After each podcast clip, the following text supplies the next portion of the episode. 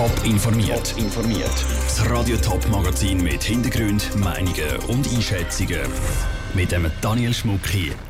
Wie es EDA die Arbeit der Schweizer Botschafter in der Region bekannter machen wird und wieso viele Leute Gefahren beim Wandern unterschätzen. Das sind zwei von den Themen im Top informiert. Meet the Ambassadors. Mit dem Projekt wird das eidgenössische Aussendepartement EDA die Schweizer Botschaften der Bevölkerung näher bringen. Also zeigen, wie sie genau arbeiten und wie wichtig sie für die Schweiz sind. Heute machen die Botschafter das Wintertour halt. Mit dabei ist auch der Viktor Fafrika. Er ist der stellvertretende Schweizer Botschafter zu Berlin und zu Wintertour aufgewachsen. Im Gespräch mit dem Ruud Schmenzi erzählt er unter anderem, was die Leute heute genau erwarten. Es gibt ein Piazza-Gespräch vor dem Restaurant Brauhaus. Da wird ein Postauto kommen, wo die Botschafter zu fahren kommen. Und es gibt eine Podiumsdiskussion mit verschiedenen Panelisten zum Thema Außenpolitik. Haben Sie spezielle Themen mitgebracht? Sie haben von Berlin, von Deutschland. Sie etwas Spezielles, was Sie unbedingt da unter die Leute bringen wollen? Ja, Sie können sich vorstellen, Deutschland ist unser wichtigstes Nachbarland, ist seit 65 Jahren unser wichtigster Handelspartner. Es ist klar, dass auch im Bereich zum Beispiel von der Europapolitik wir offene Türen in Berlin haben, wenn es darum geht, unsere europapolitischen Anliegen anzubringen. Vor allem mit dem Punkt möchte ich auch, dass die Bevölkerung weiß, dass man auch in Berlin Europapolitik macht. Was haben Sie das Gefühl, wenn Sie die aktuelle Lage sich anschauen, die Schweiz, Deutschland, Europapolitik, was könnten da für Fragen auf Sie zukommen?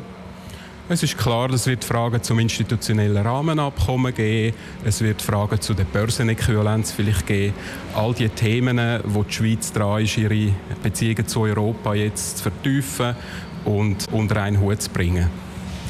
Jetzt für Sie persönlich, was ist das Ziel vom heutigen Tag oder mit was wollen Sie am Abend heimgehen, mit was für einem Gefühl? Ja, ich bin ja selber aus Winterthur, also für mich geht es darum, da wieder mal ein bisschen Wurzeln zu fassen. Ich bin jetzt schon seit Jahren nicht mehr in der Altstadt gewesen. Also ist für mich auch ein bisschen ein Heimkommen und die Winterthurer Bevölkerung wieder mal ein bisschen zu spüren. Der Viktor Fafrika, stellvertretender Schweizer Botschafter zu Berlin, im Gespräch mit dem Ruud Schmenzi. Das Treffen mit den Schweizer Botschafter ist auf dem Neumärz Winterthur und fängt am halb eins an.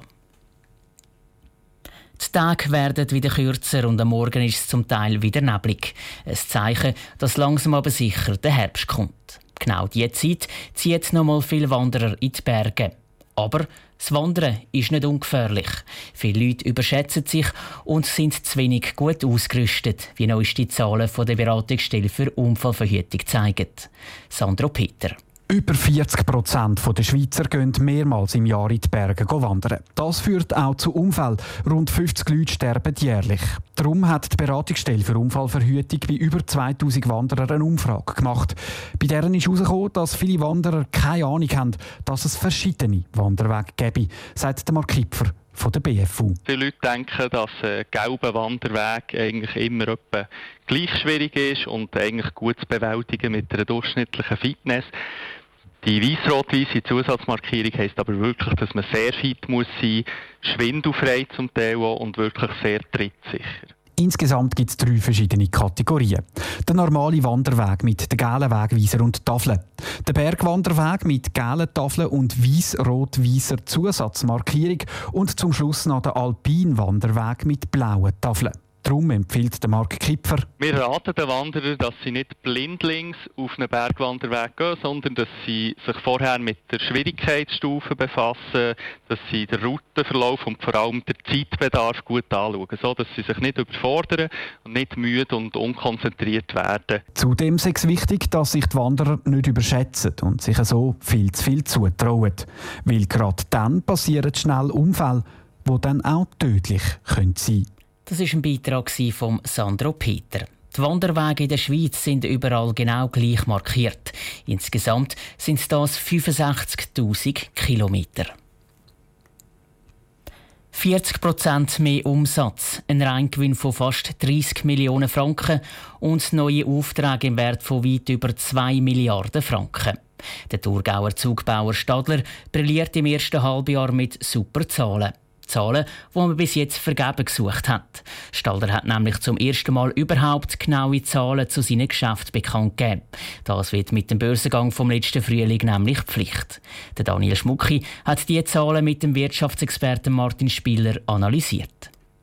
Ja, die neuesten Halbjahreszahlen von Stadler Rail zeigen, dass das Unternehmen in einer sehr guten Verfassung ist. Äh, man hat äh, starke Aufträge, äh, man hat da das auch die Aufträge wirklich können umsetzen und man muss sagen, die meisten Zahlen sind an sich erfreulich. Trotzdem ist Stadler heute an der Börse unter Druck geraten und zwar ganz einfach, weil die Erwartungen nach dem Börsengang bei Stadler Rail sind riesig gewesen und Stadler Rail hat jetzt die doch sehr, sehr hohe hohen Erwartungen nicht vollumfänglich erfüllen können.